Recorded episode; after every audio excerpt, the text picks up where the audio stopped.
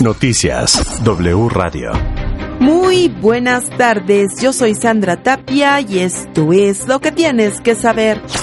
Noticias W Radio. El presidente Andrés Manuel López Obrador urgió a los gobernadores y a la jefa de gobierno de la Ciudad de México a instrumentar una jornada masiva de vacunación contra COVID-19 durante este mes de abril. En una reunión de más de dos horas en Palacio Nacional, López Obrador acordó con los mandatarios estatales que este mes aplicarán 3.5 millones de vacunas contra COVID-19 19 en la población de 14 años hacia adelante.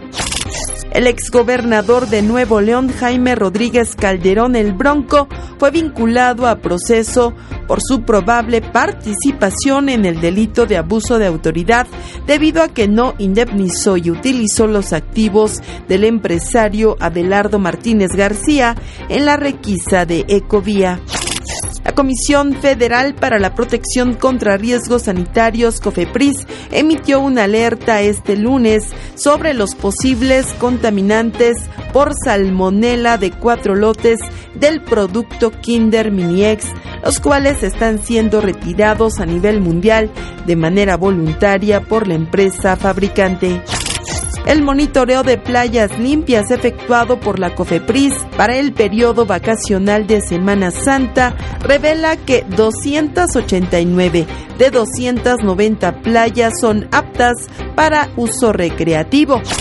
El organismo de la Secretaría de Salud indicó que por cuarta ocasión Playa Hermosa en Ensenada, Baja California, se encuentra señalizada como no apta por autoridades estatales y municipales. La cantante Britney Spears anunció que está esperando su tercer hijo después de que se lo prohibieran. En su cuenta de Instagram anunció su embarazo sin ocultar su gran felicidad al lado de su pareja Sam Asghari. Noticias W Radio. Hasta aquí lo que tienes que saber. Más información en wradio.com.mx. Sigue disfrutando de nuestra programación. Yo soy Sandra Tapia.